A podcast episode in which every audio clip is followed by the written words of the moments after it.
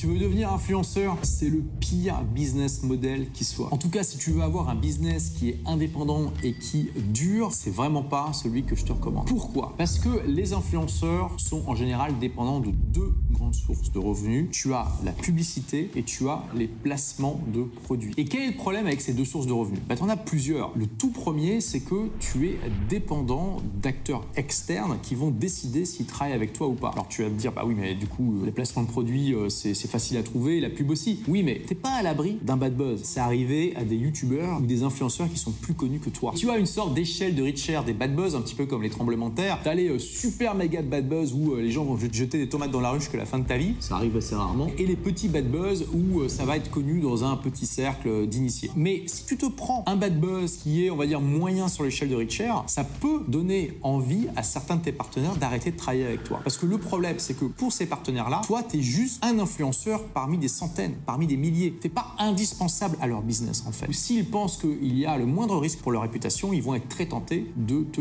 larguer. Deuxième problème, tu es un petit maillon éloigné dans la chaîne de création de valeur. Qu'est-ce que je veux dire par là? Dis-toi que si tu gagnes de l'argent avec de la pub, ça veut dire quoi? Que tu as des annonceurs qui sont prêts à te payer un certain coût par clic ou par vue parce que c'est rentable pour eux. Tu comprends bien que si c'était pas rentable pour les annonceurs, ça serait pas intéressant pour eux de faire de la pub avec toi. Ça veut dire que tu ne captures qu'une toute petite partie de la valeur ajoutée que tu crées avec ton trafic quand tu gagnes de l'argent avec de la pub. C'est mathématique. Si tu capturais la majeure partie de la valeur ajoutée, les annonceurs arrêteraient de faire du business avec toi. Et il y a une manière justement de recevoir la majorité, si ce n'est la totalité de la valeur ajoutée que tu crées. Je vais en parler juste après. Et enfin, le troisième gros problème, c'est que tu vas pas te créer une audience de clients. Alors oui, tu vas te créer une audience de fans de ton contenu, ça c'est déjà bien. Mais comme tu ne vends pas de produits et que tu envoies les clients, les gens qui sont prêts à acheter des produits ailleurs via la pub ou les placements de produits, toi tu n'as pas le fichier des gens qui ont démontré leur capacité à acheter des produits. Et ça c'est dommage et c'est quelque chose qui va énormément freiner la croissance de ton business dans les mois et les années à venir. Donc tu vas me dire ok génial, tu critiques le business model, mais qu'est-ce que toi tu as à proposer Excellente question, je suis vraiment heureux que tu me l'aies posé. Le business model que je propose, que j'enseigne et que je pratique depuis plus de 10 ans aujourd'hui, c'est celui de l'infoprenariat. Influenceur, infopreneur, c'est pas exactement pareil. Il y a des points communs, notamment les deux créer du contenu, mais c'est pas dans le même but. Déjà, les influenceurs vont être là davantage pour divertir les gens, alors que les infopreneurs vont être là pour aider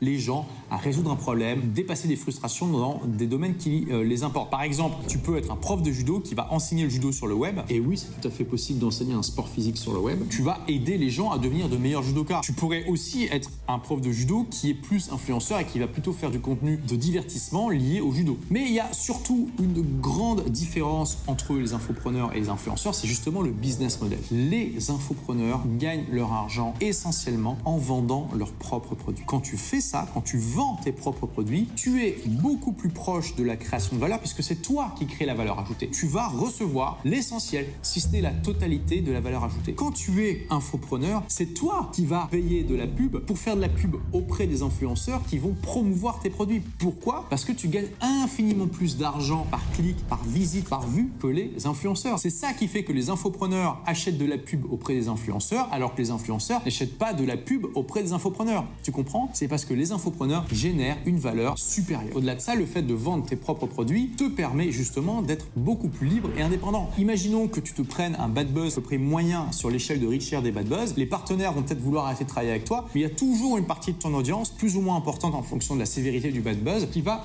continuer à t'acheter des produits parce que soit ils trouveront que le bad buzz, bah, euh, c'est pas très important, soit ils te pardonneront, soit ils en auront pas entendu parler, etc., etc. Donc tu auras toujours une partie de ton business. Et enfin, troisième chose, tu vas te constituer une audience et une liste de clients. Et ça, ça vaut de l'or. Quand tu sais qui dans ton audience a démontré sa capacité de t'acheter des produits, tu sais que tu peux facilement communiquer sur cette audience en particulier en leur proposant des offres spéciales, des produits qui vont être accessibles qu'à eux, en leur faisant des sondages où tu sais que les réponses vont être pertinentes parce que ce sont déjà des gens qui t'ont acheté, etc., etc. Et ça, je peux te le dire, ça vaut de l'or. Il vaut mieux une liste de 1000 personnes qui t'ont acheté quelque chose qu'une liste de 10 000 personnes qui t'a jamais rien acheté. Alors vendre tes propres produits, c'est bien, mais il faut pas le faire n'importe comment. Une erreur classique des entrepreneurs, c'est de créer le produit qu'ils veulent plutôt que de créer le produit que veut leur audience. Je vais t'expliquer en détail comment faire ça juste après. Également, tu peux être tenté de vendre des produits physiques. Hein. On voit beaucoup euh, de business dans le dropshipping qui se sont lancés et il n'y a rien de mal à ça, mais tu veux savoir quel est le type de produit qui est vraiment extraordinaire pour scaler, c'est-à-dire vraiment faire croître ton entreprise à fond, qui a les meilleures marges et qui a aussi le potentiel d'aider le maximum de personnes, ce sont les produits numériques d'information, c'est-à-dire formation en ligne, livres numériques et pourquoi pas même prestations de services, coaching, euh, workshop, donc c'est-à-dire vraiment atelier physique, formation présentielle, etc., etc. Mais vraiment les produits numériques, c'est ça qui va te permettre de euh, scaler un maximum et toucher un maximum de personnes. Parce que les produits physiques, oui, tu peux trouver des, fournisseurs qui vont s'occuper de tout pour toi, mais il y aura toujours des problèmes, des retours à gérer, des produits défectueux, etc., etc. Avec les produits numériques, tu as immédiatement euh, plein de problèmes qui disparaissent. Je te donne un exemple concret. Il y a 30 ans, 40 ans, pour vendre 10 000 livres papier, bah, il fallait beaucoup de logistique. Il fallait imprimer les livres, et les envoyer euh, dans les différentes librairies, avant les stocker dans des entrepôts. Ensuite, les livres qui n'étaient pas vendus, il fallait gérer les retours, peut-être les mettre au pilon au bout d'un moment, etc., etc. C'était un coût faramineux. Aujourd'hui, que tu vendes 10, 100 1000, 10 000, 100 000 livres numériques, ça va pas te coûter grand chose de plus. Il faudra peut-être que tu prennes un serveur un petit peu plus costaud et encore, du coup, tu te retrouves avec un produit qui est infiniment plus scalable avec beaucoup moins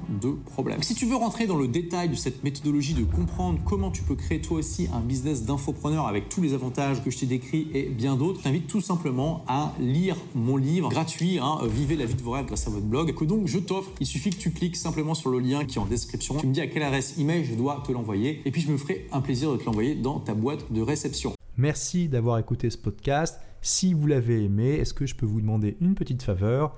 Laissez un commentaire sur iTunes pour dire ce que vous appréciez dans le podcast tout simplement. Ça aidera d'autres rebelles intelligents comme vous à trouver le podcast et puis à être inspirés tous les jours ou presque par lui. Merci et à très vite pour de nouvelles aventures.